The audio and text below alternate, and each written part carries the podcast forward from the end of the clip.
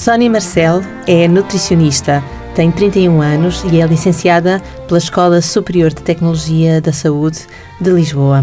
E acaba de lançar o livro Guerra ao Açúcar, recentemente editado pela Saída de Emergência. Sónia Marcelo, por que razão é preciso fazer guerra ao açúcar? Porque já está mais do que comprovado que é um dos nutrientes que hum, prejudica a nossa saúde. Portanto, são vários os estudos que indicam que é o causador de várias doenças, como a obesidade, diabetes, doenças cardiovasculares. E por outro lado, as pessoas fazem um consumo excessivo, portanto, todos os dias consomem produtos com açúcar e não o sabem. Daí esta guerra ao açúcar ser, ser muito importante nos tempos que correm. As doenças da boca e as doenças do aparelho digestivo são aquelas que mais rapidamente associamos ao açúcar. Correto. No entanto, o leque é muito mais alargado. Sim, sim. Portanto, além das doenças óbvias que pensamos no imediato, a obesidade, a diabetes, podemos também dizer que o açúcar pode provocar infertilidade, está ligado a questões de infertilidade, doenças oncológicas, uma vez que as células cancerígenas vão se alimentar do açúcar e, portanto, se nós fizermos uma ingestão abusiva, vamos estar a dar um nutriente preferencial para, para essas células. E depois também a nível das metástases, portanto, elas vão ter uma maior proliferação para outros tecidos e órgãos. Uh, depois também está associado a problemas gástricos, gastrite, por exemplo, porque vai alterar a acidez, o pH do, do estômago. A nível de patologias intestinais, uma vez que vamos ter também a proliferação de bactérias uh, nocivas em detrimento das, das, benéficas e, portanto, elas também se vão alimentar do açúcar, vamos estar sempre a alimentar tudo o que é nocivo no nosso organismo. Estas são doenças que aparecem uh, rapidamente com o, o, consumo excessivo ou são doenças que se vão alimentando progressivamente sim, sim. da ingestão excessiva de sim, açúcar? Vão, exatamente. Como as células se vão alimentando do açúcar, cada vez que fizermos uma ingestão de açúcar, diariamente vamos fazer esta ingestão acima das recomendações, vamos alimentando as células cancerígenas ou células nocivas. Portanto, não são doenças que apareçam num espaço de uma ou duas semanas, mas sim num espaço prolongado a nível de tempo. No livro que escreveu, A Guerra ao Açúcar, Uh, falem inclusivamente da doença de Alzheimer. Sim. Como é que é feita esta relação entre o consumo, qual é a evidência científica entre o consumo de açúcar e esta doença que normalmente afeta os mais velhos? Porque vai alterar as células, os centros neurológicos. Portanto, o açúcar vicia por essa questão a nível neurológico, ou seja, nós vamos consumir açúcar e ele vai ativar determinados receptores, a dopamina, a serotonina, que nos vão dar maior sensação de bem-estar, de prazer. No caso do Alzheimer, é uma doença degenerativa e, portanto, aqui também o que os estudos indicam é que o consumo excessivo vai, lá está, mais uma vez, eh, alimentar as células, mas de uma forma prejudicial, portanto, ao contrário daquilo que deveria ser. Como elas vão ter muito mais açúcar, vai começar a haver uma degeneração, porque ele é oxidante e é inflamatório, portanto, vai começar a oxidar as células, a inflamá-las e, portanto, a degenerar. E daí poderá eventualmente surgir uma doença de Alzheimer. E há também a relação com a depressão. Sim, sim. E, e, aí todos nós um bocadinho conseguimos, quando estamos mais tristes, eh, deprimidos, frustrados, se consumirmos algo doce. Aliás, há, há, pacientes que dizem mesmo que o organismo pediu naquela altura algo doce. Se o fizermos, vamos nos sentir melhor. Portanto, está associada à depressão por este ciclo, ou seja, eu vou comer algo doce, vou me sentir bem, mas aquela sensação é momentânea. Portanto, é uma sensação de um momento, quando a glicemia, quando o açúcar vai diminuir no sangue, o organismo vai novamente pedir uma maior ingestão e, portanto, vai levar à depressão porque andamos sempre tristes e para ficarmos com um estado mais alegre precisamos de consumir mais açúcar e torna-se um ciclo vicioso. Quando estamos a falar de açúcar, estamos a falar exatamente do quê? O açúcar é um nutriente, portanto, ele provém do grupo dos hidratos de carbono, que é, são, é o grupo a nível de nutrientes, temos três, proteínas, lípidos e hidratos de carbono, e o açúcar é um hidrato de carbono simples.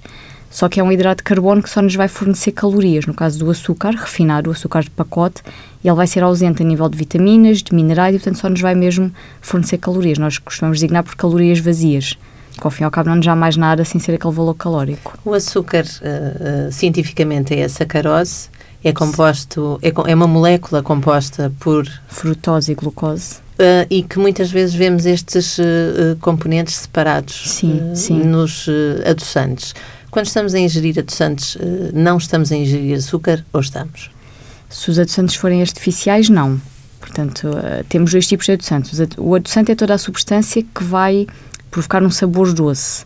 pode provir de uma forma natural. Temos, por exemplo, a stevia, que vem de uma planta, o xarope de, da cera, o açúcar de coco, que são naturais, e depois temos os adoçantes artificiais, que são elaborados, processados a nível da indústria.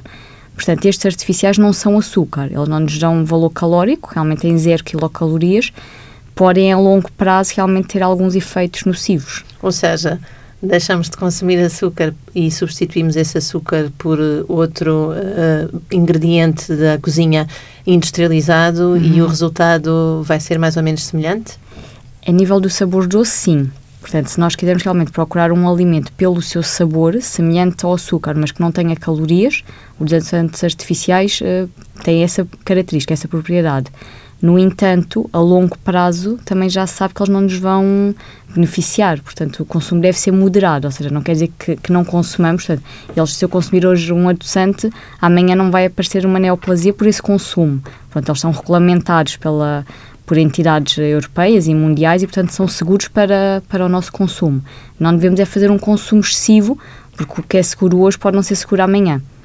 O açúcar, disse aqui, é um carboidrato Sim. Os carboidratos são todos iguais?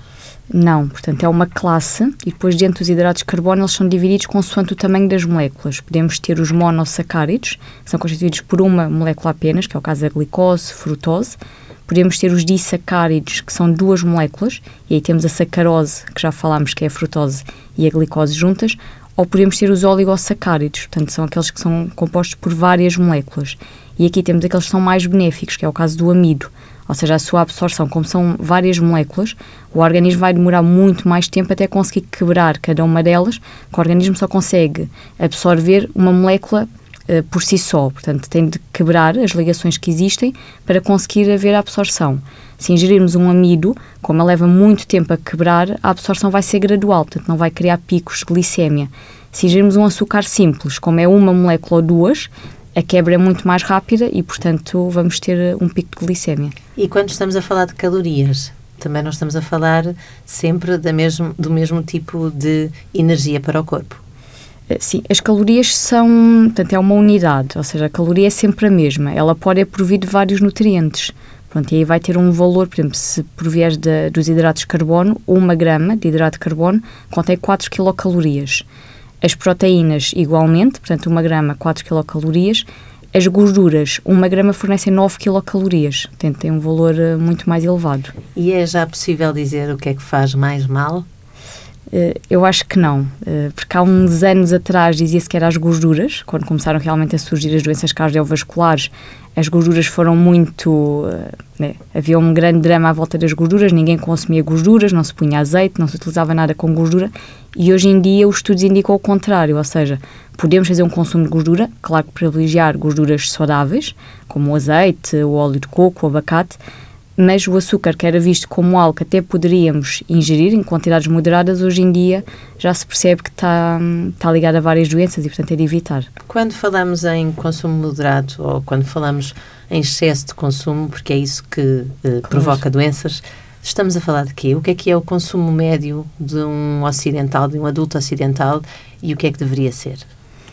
A nível de valor calórico, eh, as recomendações são para um adulto sem qualquer patologia, portanto, uma idade média, uma estatura também média, cerca de 2.200 quilocalorias para homem e 2.000 quilocalorias para mulher.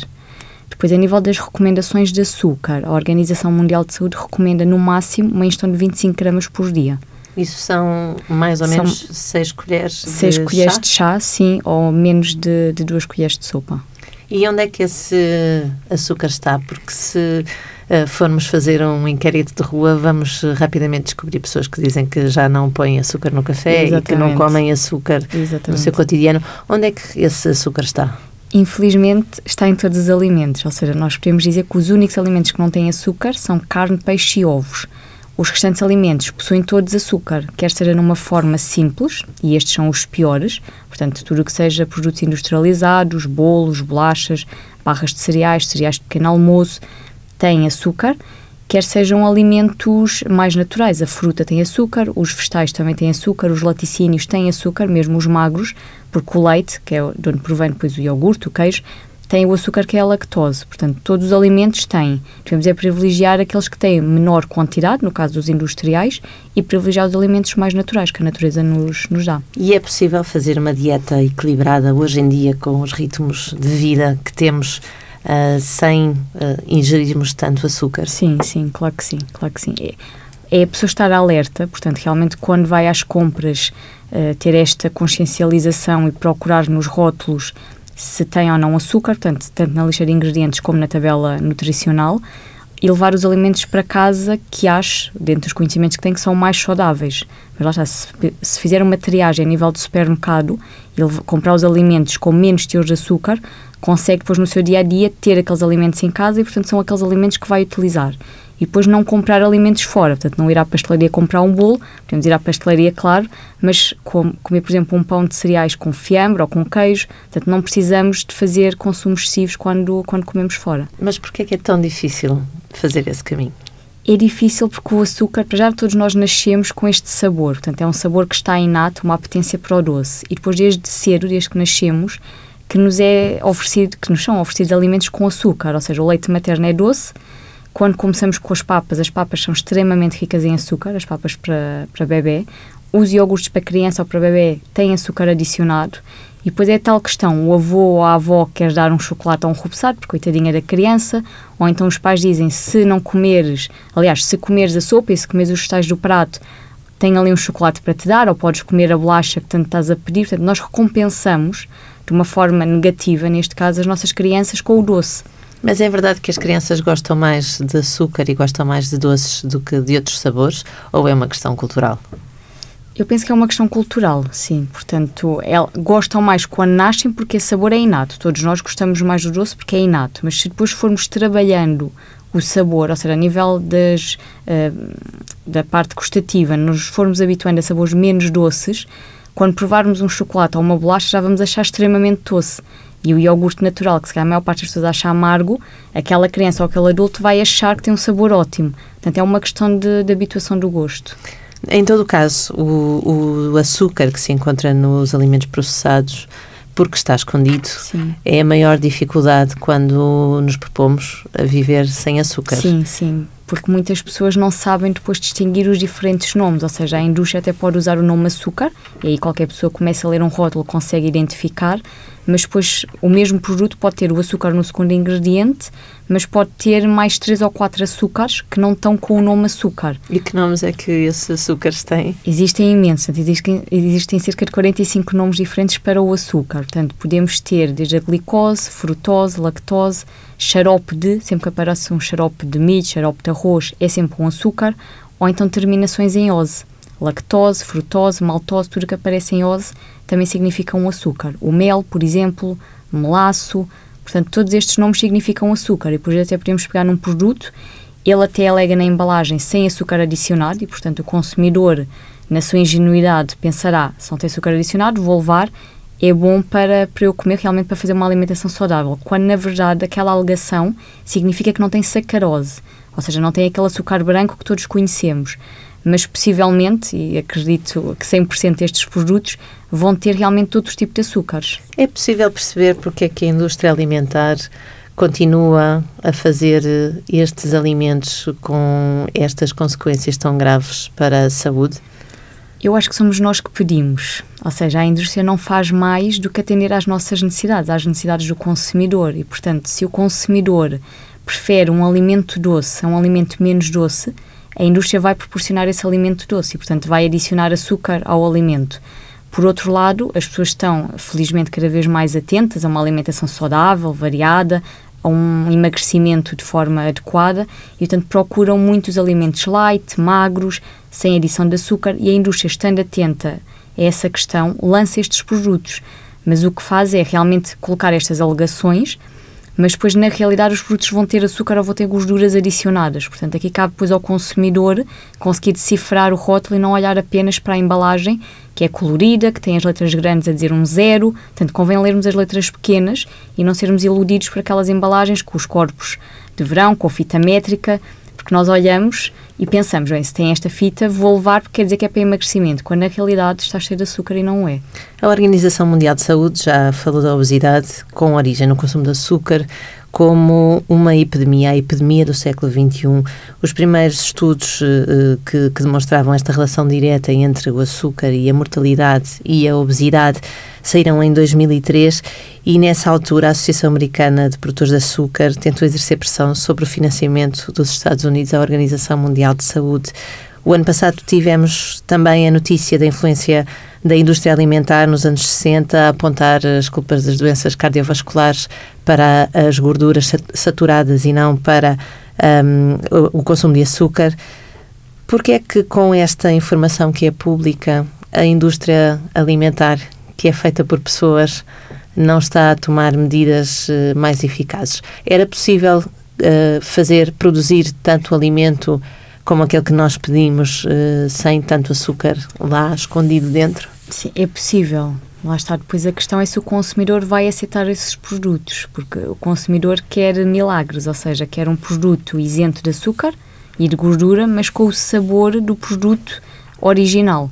E, portanto, aí eu até posso perceber a questão da indústria que seja difícil conseguir conciliar estas duas questões e por isso vai pela via mais fácil, ou seja, colocar à mesma o açúcar, adocicar os produtos, mas colocar alegações que levem o consumidor a achar que são produtos mais, mais inócuos a nível destes malefícios para a saúde.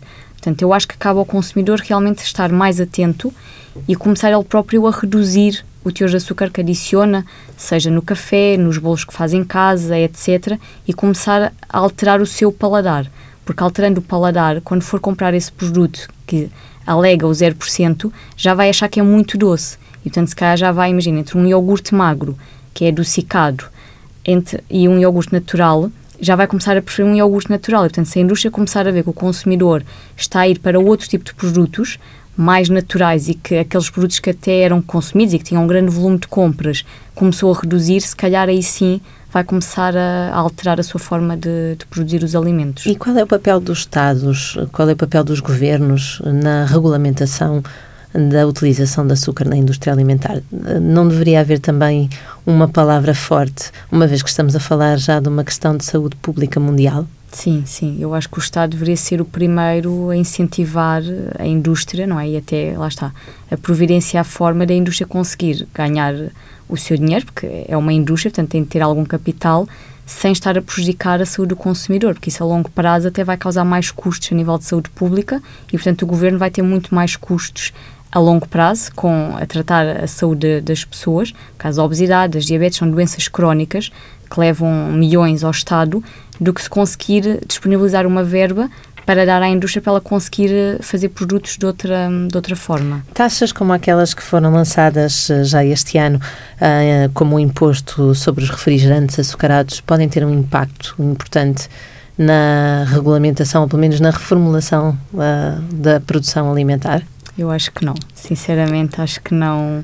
Acho que não é isso que vai alterar a forma como as pessoas adquirem os produtos, portanto, que vai, que vai alterar.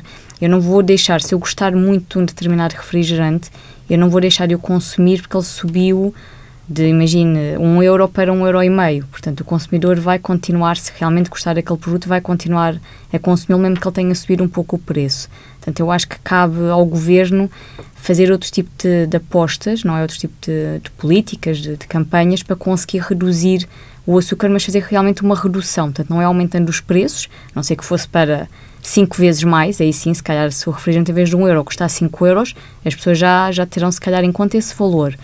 Mas antes disso é realmente reduzir o teor de açúcar, porque eu acho que o fundamental é a pessoa se desabituar do doce.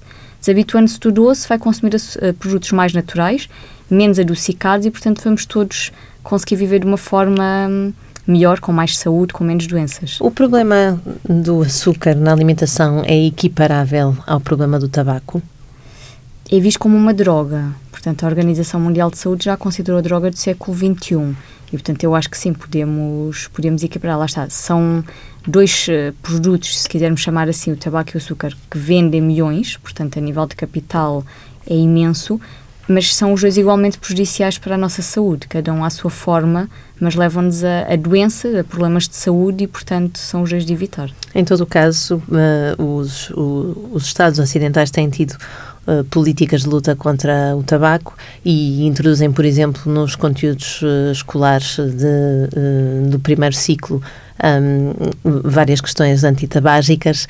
Isto não acontece ainda nos livros da escola uh, no que toca à alimentação. Fala-se muito da roda dos alimentos, sim, sim, mas não se fala sim. exatamente das uh, problemáticas associadas ao açúcar. Sim, sim, eu acho que falta essa parte, lá está. Há uns anos para cá começou-se, introduziu-se, penso que no terceiro ou no quarto ano, eh, realmente a roda dos alimentos, as crianças têm alguma noção que devem comer mais vegetais, mais fruta, devem comer menos doces, mas não sabem quais as implicações que isso vai ter. Portanto, se calhar nesta faixa etária, terceiro e quarto ano, não fará sentido essas implicações a nível de saúde, porque não percebem as questões de futuro, mas se continuarmos todos os anos realmente a, a termos uma matéria destinada à alimentação e a explicar o porquê destes alimentos fazerem mal, de consumirmos alimentos com menos açúcar, eu acho que vamos conseguir ter adolescentes e adultos jovens com uma perspectiva diferente relativamente à alimentação. O exercício físico permite combater os efeitos do açúcar? É uma ajuda, ou seja, se realmente fizermos exercício, vamos ter um desgaste calórico maior e, portanto, aquelas calorias que fazemos de forma exagerada pelo consumo de açúcar poderão, de alguma forma, ser eliminadas, uh, entre aspas, pelo exercício físico. Mas é muito difícil nós conseguirmos desgastar tudo aquilo que ingerimos. O que é que acontece no nosso corpo quando comemos uh, mais do que as seis colheres de açúcar, as seis colheres de chá de açúcar, o que é que acontece? O açúcar fica retido? Fica acumulado, sim. Portanto, quando nós fazemos uma ingestão de açúcar, cada organismo tem uma capacidade limitada para absorver, para conseguir acumular esse açúcar. Portanto, nós ingerimos o açúcar, ele vai ser metabolizado a nível de glicose, que é a molécula mais simples, vai ser acumulada no fígado e no músculo tudo o que é excesso, porque o fígado e o músculo têm uma capacidade limitada, vai ser acumulado, vai ser reconvertido em gordura, em moléculas de ácido gordo, e vai ser acumulado em gordura. E, portanto, se nós fizermos uma ingestão, imagino que precisa de 2 mil calorias por dia, vai fazer uma ingestão de 50% do seu dia de açúcar. E não é difícil, lá está, com as barras de cereais, a granola, o chocolate, o bolo de pastelaria, não é difícil conseguirmos estes valores. Todo aquele excesso vai ser acumulado sob a forma de gordura e, portanto, mesmo que fizesse exercício, teria de estar a correr se calhar 3 ou 4 horas para desgastar toda aquela gordura. Portanto, aquilo que ouvimos muitas vezes no ginásio, amigas a dizerem eu como imenso, mas depois queimo tudo no ginásio, não, queimo não tudo funciona é sempre assim. relativo, não. é sempre relativo. E lá está. Isto não é uma regra de três simples. Eu hoje não vou comer uma tablete de chocolate com 500 quilocalorias e depois vou fazer uma hora de passadeira e vou queimar aquelas 500 quilocalorias, porque já foi acumulado e, portanto, para o organismo buscar essas reservas demora tempo. São processos que implicam tempo e não é com uma hora de passadeira que vamos conseguir. A Sónia Marcelo, além de nutricionista, é treinadora de nutrição, é NutriCoach. Comer é uma coisa que se pode reaprender? Sim, sim, claro que sim. Eu é acho que, que, é sempre uma, uma aprendizagem. Portanto, os hábitos que nós temos foram aprendidos de alguma forma. Os nossos pais, os nossos cuidadores ensinaram-nos a comer. Portanto, é sempre possível reaprender a comer de uma forma mais, mais saudável. É isso que este livro, A Guerra ao Açúcar, faz também? Sim, sim. Pronto. A minha ideia também é alertar, está, nós temos que comer de tudo e não digo que vamos a uma festa, a um evento social e não comamos algo com mais açúcar, um bolo, portanto, eu também como, não é? Não somos... Eh, portanto, eu acho que ninguém é santo e não, não é isso que eu pretendo. É realmente que as pessoas tenham consciência do consumo que fazem e deixe este alerta para que as pessoas consigam reduzir o seu consumo de açúcar. A primeira coisa a mudar é a forma como encaramos a comida? Sim, sim. Portanto, olhar para os alimentos não como uma fonte de prazer, de bem-estar, mas como uma fonte de energia se eu tenho, se eu preciso de X energia por dia, eu vou ingerir aqueles alimentos para me darem aquela energia e não para me conseguirem dar bem-estar, relaxamento, para me conseguirem colmatar um bocadinho alguma depressão, alguma tristeza que eu tenha. Portanto, não podemos olhar para os alimentos de forma emotiva. Mas essa é uma notícia terrível para um sim, contexto cultural como o português. Infelizmente, sim. A maior parte das pessoas come por uma forma ou emocional,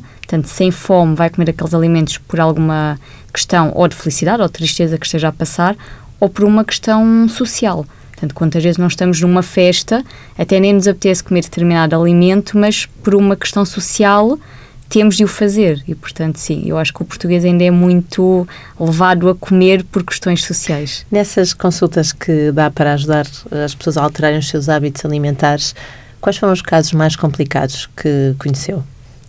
Os casos mais complicados são sempre pessoas que estão deprimidas, mas com uma depressão grave. Portanto, e geralmente sempre depressões arrastadas há vários anos, com muita medicação, que são pessoas que, se não pensarem primeiro em si, portanto, primeiro têm de conseguir resolver a questão que as levou àquela depressão e depois aí sim começarem a resolver a sua a sua questão com, com a parte alimentar, com a comida. E é possível, uh, sem passar fome, uh, perder-se peso sim, e tornarmos-nos pessoas mais uh, saudáveis? Sim, claro que sim. E eu tenho vários exemplos de pacientes que o conseguem. Portanto, eu acho que toda a gente consegue, tem é de querer e de estar motivado. Pronto, eu digo sempre à pessoa, eu por si não posso fazer. E, portanto, eu dou realmente as indicações, dou as ferramentas, mas depois tem de ser a pessoa a ter essa, essa vontade, não é? O querer, a motivação, para dizer, não, a partir de agora vou comer desta forma, vou realmente fazer, eh, pôr em prática estes ensinamentos que a Sónia me está, me está a dar e conseguir fazer uma alimentação mais saudável e equilibrada. Essa é, de resto, uma das uh, táticas que usa neste livro, torna muito acessível a informação sobre os alimentos. Por exemplo, a questão dos rótulos. A Sónia compara uh, vários alimentos das mesmas categorias para nos uh, percebermos, do ponto de vista da leitura, quem é que, quais são os alimentos que têm mais açúcar. Porquê é que fez esta papinha toda? Porque acho que é importante as pessoas terem esta noção, lá está, e pelo nosso dia a dia que é muito agitado. Quando vamos ao supermercado, se calhar atrevo-me a dizer 95% das pessoas não têm tempo para ver os rótulos, para andar um bocadinho a passear, passa as pessoas no supermercado a ver os produtos, o que é que saiu, a analisar, a comparar. E, portanto, é muito mais fácil, se eu preciso de um alimento, vou buscar aquele alimento, lá está, ele até alega que é magro, põe aquele que é magro no carro, vi umas tostas que dizem que têm cereais, até nem preciso comer tostas, mas ponho porque têm cereais, portanto, vou um bocadinho atrás da indústria do marketing. E aqui no livro, com essas tabelas, as pessoas podem calmamente em casa, quando estão a fazer a sua leitura, comparar os alimentos. Então, têm os alimentos todos juntos e conseguem comparar diferentes cereais, diferentes barras, diferentes iogurtes e começar a ter uma percepção que, se calhar, aquilo que consumiam pensando que seria benéfico, não é assim tão benéfico. E há diferenças abissais, e nomeadamente sim, sim. reparei nos iogurtes e em algumas marcas que alegam fazer bem à saúde e serem ótimos para a digestão, um, que depois Exatamente. a quantidade de açúcar que, que têm na sua composição. É sim, sim. Um iogurte desse género pode chegar a ter cerca de 15 gramas de, de açúcar. Portanto, se nós precisamos no máximo das 25 gramas, é aquilo que a Organização Mundial de Saúde alega, com um iogurte já vamos estar a fazer mais de metade da, da ingestão que precisamos. Há regulamentação nesta área da, do, da colocação dos ingredientes e da composição calórica dos alimentos nos rótulos dos produtos de supermercado. No entanto, continuamos a ter as mesmas dificuldades. Como é que se pode tornar mais fácil a leitura uh, da composição dos alimentos? Eu acho que uma forma de tornar mais fácil é através do sistema semáforo. Uh, ele indica-nos, portanto, a verde colocam aqueles uh, nutrientes que estão numa quantidade que nós podemos, portanto, não nos vão prejudicar, aceitável. Todos os nutrientes que estão a amarelo, imagino que a gordura aparecia a amarelo, quer dizer que tem uma quantidade um pouco acima da recomendação e, portanto, é para evitar ou para moderar o consumo e a vermelho realmente aqueles nutrientes que cedem. E eu acho que por aqui, não é? se eu pegar num alimento e verificar este semáforo, imagina pegamos no tal iogurte que estávamos a falar, ele tinha o semáforo e aparecia açúcar a vermelho. Se calhar o consumidor vai ficar alerta e não vai levar aquele produto.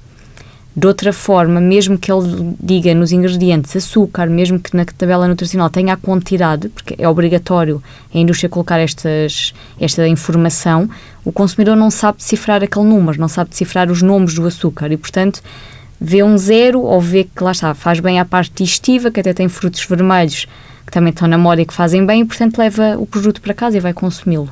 E depois há o problema da confecção dos alimentos, de fazer refeições em casa, de fazer refeições sim, em família. Sim, sim. Como é que se pode contornar eh, uma educação uh, alimentar que é muito gostosa, que nos ensina a gostar de estar à mesa? Como é que se pode fazer, continuar a fazer do jantar em família um momento importante e ao mesmo tempo um momento que não faz mal? Eu acho que aí a pessoa deve preparar, geralmente aquilo que eu digo aos meus pacientes é prepararem as refeições que vão fazer durante a semana ou fim de semana, que geralmente é quando as pessoas têm mais tempo. Portanto, elaborarem uma lista de todas as refeições que querem fazer e depois elaborarem uma lista de ingredientes e comprarem só os ingredientes que vão precisar para aquelas refeições daquela semana. Eu acho que é muito mais fácil, porque assim em casa, mesmo que na altura lhe apeteça fazer uma lasanha, não pode. se não tiver, exatamente, se não tiver sido planeada, não vai ter os ingredientes para tal.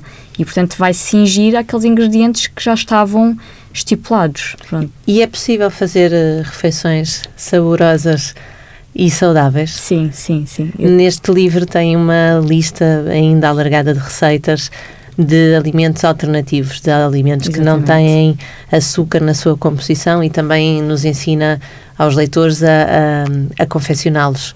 Uh, Por que é que é importante esta parte mais prática num livro como A Guerra ao Açúcar? que eu acho que é importante as pessoas não deixarem de comer aquilo que gostam, não é? Nós também não devemos fazer tanto. A vida são dois dias, como se costuma dizer, e temos de ter algum prazer. E a alimentação realmente dá-nos prazer, portanto é uma fonte de prazer. Agora, devemos é retirar esse prazer de alimentos mais saudáveis, mais naturais, feitos sem farinhas refinadas, sem açúcares refinados. Portanto, tem esta contemplação de receitas que são fáceis, todas elas são muito fáceis de fazer. Algumas estão no meu site, Dicas de uma Dietista, e, portanto as pessoas também podem ver as fotos e dessa forma conseguem ver a ilustração, ver que realmente a receita é verdadeira e replicar em casa. Elas demoram cerca de se calhar, 10, 15 minutos a preparar, mais o tempo de confecção no forno, mas enquanto está no forno, nós vamos fazer outra coisa em casa. Portanto, não precisamos estar com aquela vigilância de uma hora a preparar refeições e que depois, se calhar, até vão ter um sabor muito mais inócuo do que estas. A guerra ao açúcar é uma guerra à indústria alimentar? Também, sim, sim. Qual é o papel que os consumidores podem ter nessa luta?